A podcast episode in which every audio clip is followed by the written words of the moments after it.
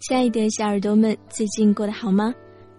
我是你们的老朋友小蕊，这里是心理 FM，世界和我爱着你们。今天小蕊要和大家分享的是一位叫做背着小怪兽的奥特曼的小耳朵推荐的，来自于沈善书的《写给玻璃心的你》。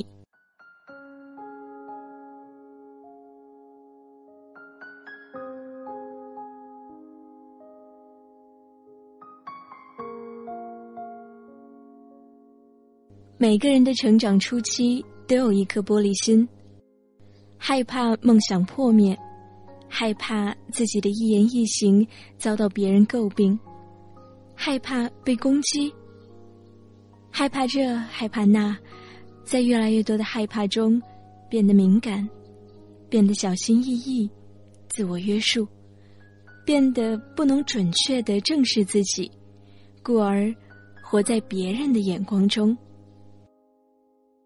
其实，对于别人的眼光，你完全可以有则改之，无则加勉。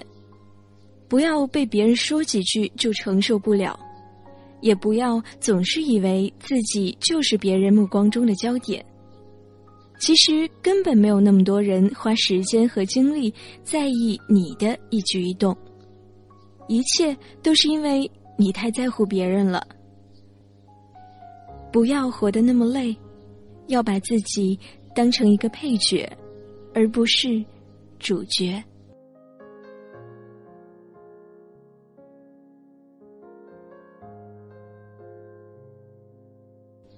刘花燕是我的大学同学，玻璃心，处女座姑娘，在我生日的前一天，她九月五号过生日，我九月六号。记得大学第一堂班会课时。辅导员老师点名说：“与大家认识一下。”只见辅导员老师拿着花名册在台上挨个点名，被点到名字的同学声音愉快的回答到。但是当念到刘花燕这个名字时，却没有人应答。此时辅导员老师又念了一遍：“刘花燕。”还是没人应。而班上有女生七嘴八舌的开始讨论，说：“刘花燕这个名字好土啊！哎，是不是放牛的牛，花朵的花，燕子的燕呢？”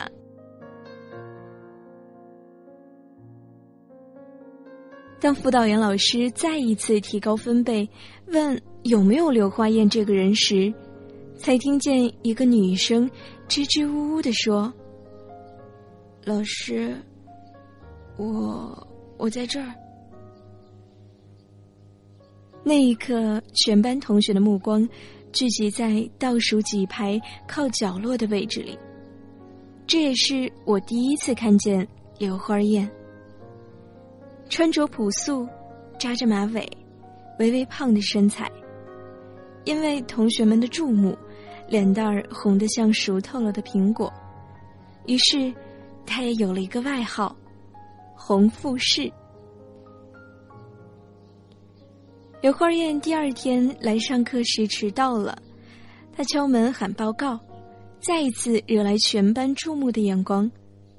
他戴着眼镜，手中抱着一摞书，却看不见他的左手，因为他把左手放进书的中间，而他这样的做法，好像。在刻意隐藏着什么？刘花燕因为来迟到了，没多少座位，而前排座位一般很少人坐，恰好我又坐前面，她便低着头走了过来，在我身旁坐下。中午放学后，我对她说：“我们一起去食堂吃饭吧，我请你。”她还是低着头，小声地说。谢谢。我说，哎，你干嘛像个林妹妹一样说话，声音软软的，又不抬头看着我说话？”我话还没说完，他的脸又红了。走在路上，我问他：“你是叫刘花艳吧？”他说：“嗯。”然后问我：“第一堂班会课上，老师点名的时候，同学们都听到了我这个丑不拉几的名字，是不是真的很土呀？”我说：“没有啊，你干嘛想那么多？”难怪当时你没有应答，原来是觉得自己的名字不好听啊。刘花燕说，她初中在农村读的，当时班上同学的名字里都带有“燕”“花儿”“妹”“红”诸如此类的字眼，因为是在农村，所以大家都觉得这样的名字很普遍。而带“妹”的名字多半是根据女生在家中排名所取的。后来他说，父母到城里打工，又跟着在城里面上高中，只是从那时候开始，便被班上同学说过他名字难听，这才导致他的性格很自卑、没自信，很在乎别人的一言一行。这是我第一次听见刘花燕和我说这些，也是那天中午在食堂吃饭的时候，我才发现她左手上的残疾。后来的后来，通过辅导员老师那里，我得知，他左手的残疾是因为小时候被烫伤过，所以手指落下了残疾，有残疾人证。每个人都会经历一段。动荡不安的破碎时光，那段时光里有孤独、迷茫、哭泣、伤心、压抑，甚至极度怀疑自己来到这个世界是为了什么，怀疑自己的能力、长相、身材、样貌、家庭，甚至会想到轻生。但是，怀疑从来不会解决任何问题，只会让自己陷入爬不出来的沼泽地。竞选班干部时，我问刘花燕：“你要不要也去毛遂自荐试试吧？”她颓丧的说：“算了吧，比我优秀、漂亮、健康的人多了去了。”我不想参加，我我只想安安静静的看书学习。我说，别那么没自信好不好？过度的没自信就是自卑。我以前也自卑，但现在我要在大学里好好改变自己。刘花燕听完我说这些话，眼眶红红的，没再回复我了。最终结果是，刘花燕没有参与竞选班干，她只是默默的坐在座位上，给竞选成功的人鼓掌。可是，竞选班干后的第二天，发生了一件意想不到的事情。第二天去上课时，班上女生开始讨论刘花燕。说她在宿舍和别人说话一直喜欢低着头，别人稍微说一句玩笑话，或者问她家是哪里的，问他要不要和大家跑步减肥，他的脸就会红的像苹果。就在与刘花燕同宿舍的女生仍旧讨论他时，刘花燕进来了。于是。那些女生就说：“哎，快来看，红富士来了。”他听了后，没有做出任何反应。中午下课后，刘花燕准备在教室里看书，此时一个同学走进来叫刘花燕，说有人找她。而此时，走廊外面听见一个女人说着浓浓的方言，叫着“花燕”。刘花燕走出后，那几个女生也跟着出来看热闹。原来这是刘花燕的母亲给刘花燕送零用钱来了，因为她母亲不会在银行操作，便跑来学校拿钱给她。和刘花燕同宿舍的女生进来后，便和其他女生说：“刘花燕的母亲穿着好土，一看就是农民工。”还说她抱书时喜欢把左手放在书中间，是因为她手上有残疾。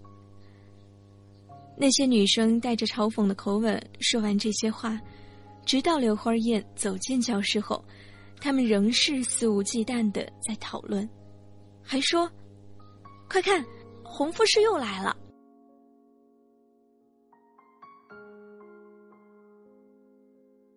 刘花燕知道他们宿舍女生说她后，就埋头趴在桌子上。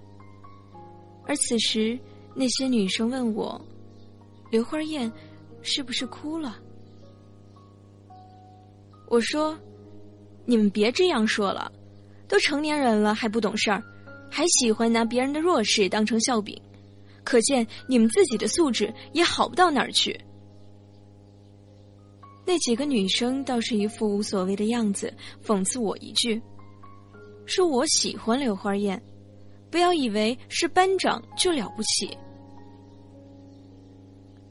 这时，原本趴在桌上的刘花燕立马站了起来，哭着和那几个女生说：“不要欺人太甚。”然后。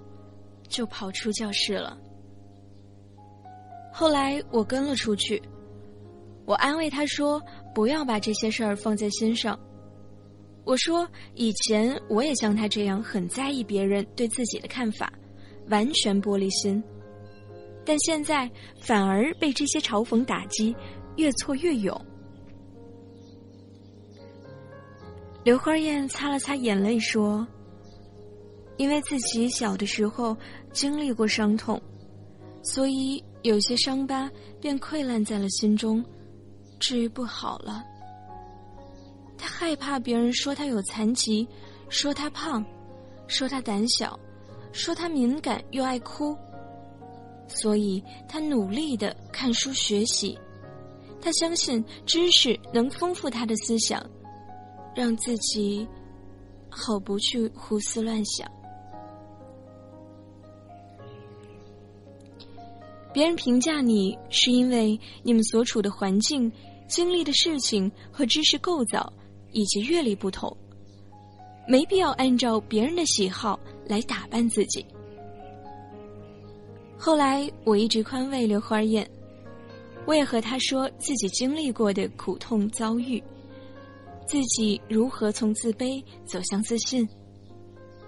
也是在那次聊天中，我知道了我们。都是处女座，我还笑嘻嘻的说：“处女座的人虽然敏感，但善良，能想到别人想不到的事儿，心思细腻。”他见我这样说，便豁然开朗的笑了。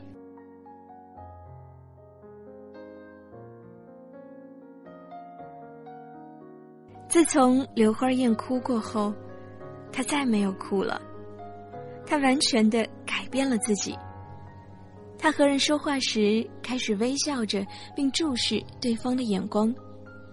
他开始减肥，开始买好看的衣服打扮自己，开始看心理学的书，开始把左手露出来，开始主动问同学周末要不要去逛街，去不去图书馆看书。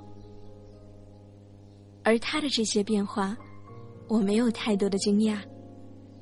我知道，他的这种情况是一种释放。也许那股玻璃心的态度郁积心中太久了，他只是想被狠狠的伤得彻底些，好找个理由，从今以后让自己坚强、自信、勇敢。